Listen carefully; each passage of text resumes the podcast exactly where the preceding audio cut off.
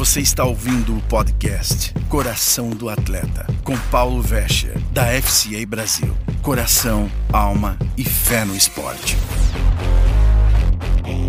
Olá, seja bem-vindo ao nosso podcast Coração de Atleta. Hoje, o nosso tema será ameaça tripla. Tessalonicenses 5,16 diz: Seja sempre alegre, ore continuamente, agradeça em todas as circunstâncias, pois essa é a vontade de Deus para você em Cristo Jesus. Oh, glórias! Quando eu era um aspirante a jogador de basquete, ouvi um treinador falar sobre a ameaça tripla do basquete. Aprendi que quando você recebe a bola, você está em uma posição com três opções diferentes. Você pode driblar, você pode arremessar ou você pode passar a bola a alguém. Ameaça tripla: driblar, arremessar ou passar a bola. Eu não esqueci tão cedo sobre a ameaça tripla. E isso mudou a minha maneira de entender o jogo, não só o basquete, mas vários esportes. E quando era treinador, dizia aos meus jogadores que eles precisavam ser uma ameaça, que eles precisavam ser uma ameaça em campo o tempo todo. Se você pegar a bola e o defensor souber que você não vai fazer nada com ela, vai ser só dar um toque de lado, não vai provocar, não vai ser uma ameaça, ou ele vai te sufocar para que a bola espane e sobe para ele, ou até vai deixar você tão à vontade porque ele vai dobrar a marcação em outro atleta que realmente traga um perigo a eles. Mas, se os outros jogadores, se os seus adversários souberem que você é uma ameaça, eles estarão no seu calcanhar o tempo todo. Toda vez que a bola chega em você, cria um sufoco para o adversário. Como seguidores de Cristo, podemos ser pessoas que não incomodam o nosso adversário, passar desapercebidos pelo jogo da vida, ou podemos ser uma ameaça todos os dias no mundo espiritual.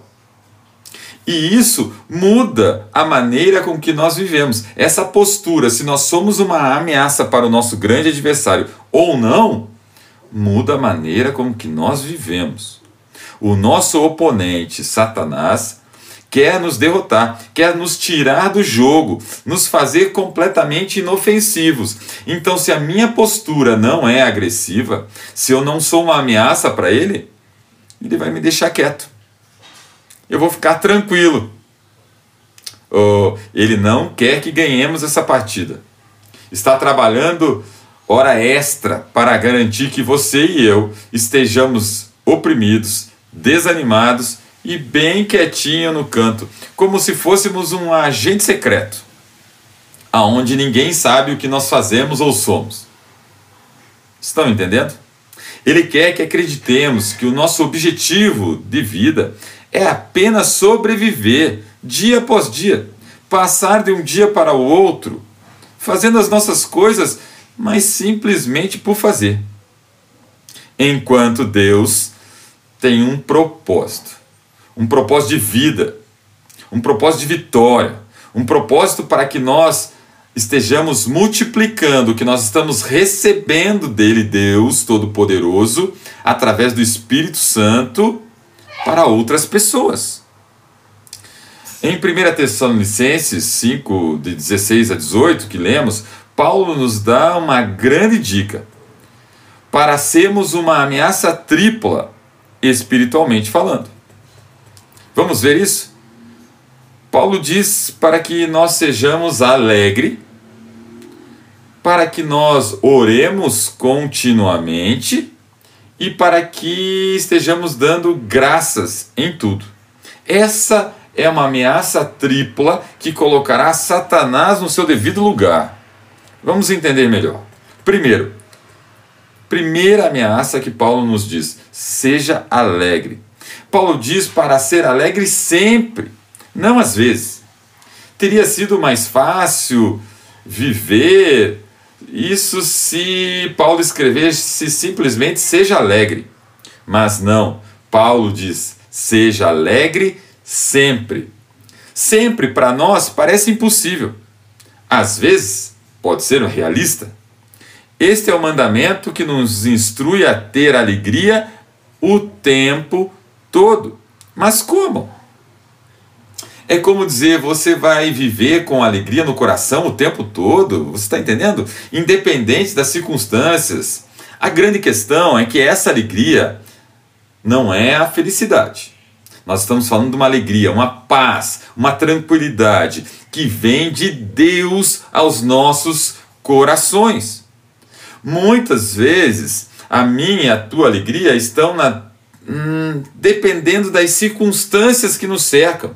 Claro, nós perdemos alguém durante a pandemia, nós entramos de luto, ficamos tristes, sim, mas a alegria, a paz aqui dentro, ela não mudam. Não mudam se, se eu tiver comunhão com esse Deus maravilhoso. A alegria que Deus nos dá é diferente da felicidade, porque não é algo externo, é interno. A felicidade pode ir e vir, mas a alegria que Cristo dá está aqui dentro. Sim, vem do nosso relacionamento com Cristo, vem de entendermos a nossa identidade em Cristo, vem de saber que Ele, Cristo, habita em nós pelo Espírito Santo, que nós somos resgatados por seu amor. A alegria vem por saber que o Pai Todo-Poderoso nos amou primeiro independente do que nós fazemos de certo e errado, Ele nos amou primeiro. Deus nos dá alegria. A felicidade geralmente vem com circunstâncias. A alegria vem de Deus. João 15, 11, Jesus diz: Eu vos disse isto para que a minha alegria esteja em vós e a vossa alegria seja completa. Nós temos que buscar esse relacionamento, esse entendimento de quem nós somos, o que Cristo faz por nós, o que Deus fez com amor pelas nossas vidas, para que essa alegria desse conhecimento esteja em nós o tempo todo. Sua alegria deve encher os nossos corações quanto mais conhecemos a palavra de Deus e nos relacionamos com Cristo. E é esta comunhão, este relacionamento que faz com que as coisas externas jamais tirem a alegria de Cristo em nossa vida. Não deixe ninguém, nem nada, roubar de você a alegria que Deus colocou em você, de ser filho, de ter comunhão com Ele. Devemos sentir essa alegria o tempo todo. Independente se estamos acertando ou errando, ganhando ou perdendo, a alegria está fora dos limites externos, das circunstâncias ela está dentro de nós pela comunhão e consciência de Deus em nossa vida. O segundo ponto que o versículo nos fala é: ore continuamente. Mais uma vez, Paulo nos faz uma declaração extrema. Se nos instruir a orar não fosse difícil o suficiente, ele ainda deve dizer para nós: ore continuamente. Ou eu até oro, você pode estar pensando. Mas o tempo todo, sim, Paulo está dizendo que devemos estar sempre conectados com Deus Pai Todo-Poderoso. Com excesso, com acesso constante ao trono da glória. Deve haver sempre uma oração em nosso coração, em nossos lábios. Muitas vezes nós não oramos porque não entendemos direito o que é oração. E às vezes oramos só quando precisamos de algo um princípio de oração que mudou radicalmente a minha vida é entender o que é oração. É um meio de comunicação entre eu e Deus, você e Deus. É a forma de nós trazermos a realidade do céu para dentro do nosso dia aqui na terra. É um meio de nos aproximarmos dele, do Todo-Poderoso, com nossas palavras e pensamentos, tornando a nossa vida cada vez mais íntima em comunhão com Deus. Lembre-se, Deus Todo-Poderoso está sempre pronto para ouvir você, escutar os teus anseios e agir na sua vida. E entendendo os tipos de oração, isso nos facilita entender como podemos estar constantemente em comunhão, em oração com o Pai. Porque primeiro nós devemos adorá-lo. Sim, elogiarmos a Deus, agradecer realmente, dizendo quem Ele é, que nós confiamos nele, que Ele é a nossa vida. Falar do caráter, da grandeza e da misericórdia dele para as nossas vidas.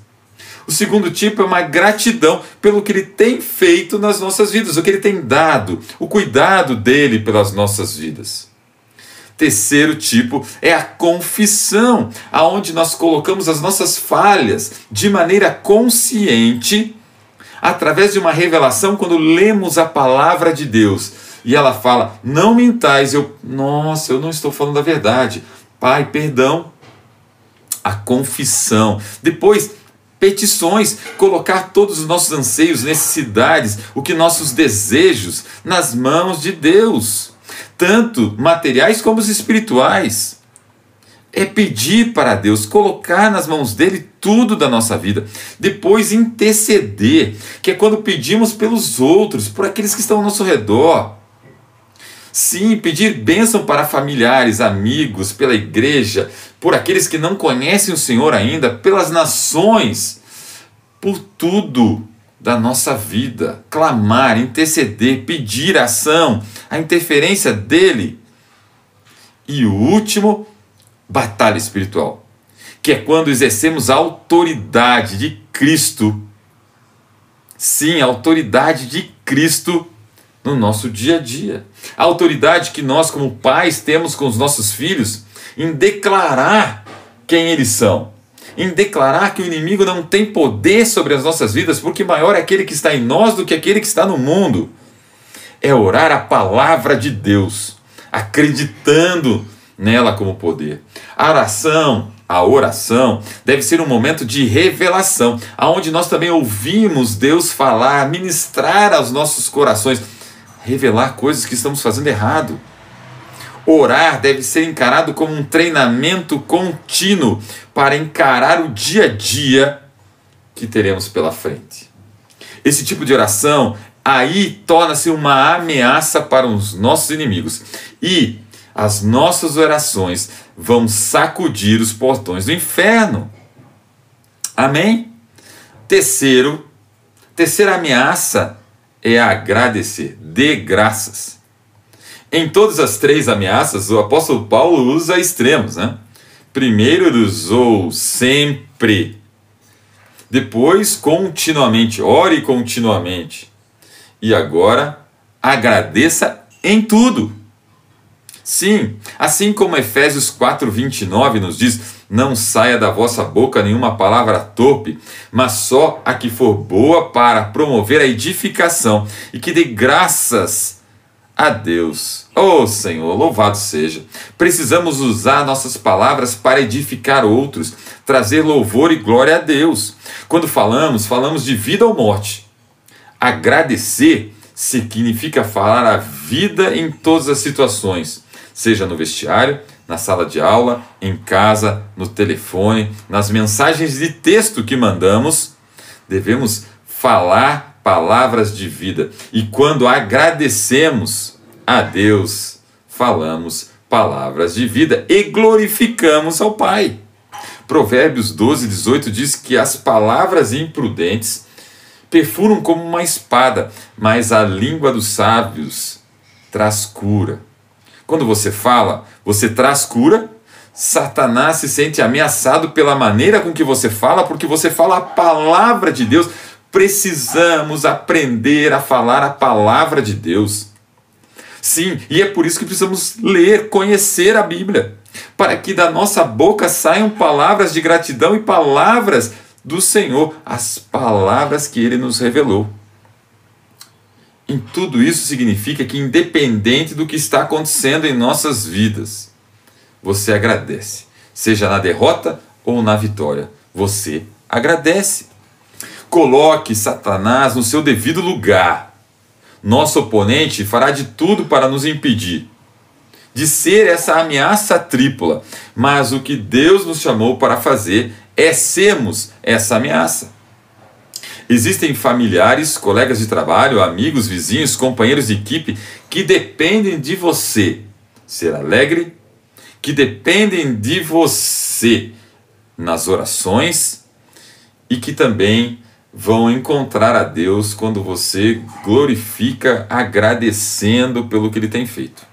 Seja essa tripla ameaça, tríplice ameaça, Seja alegre em Cristo, porque Cristo está em você e o que Ele faz na sua vida. Ore constantemente, agradeça em tudo. Em nome de Jesus. Deus abençoe e até o próximo Coração de Atleta.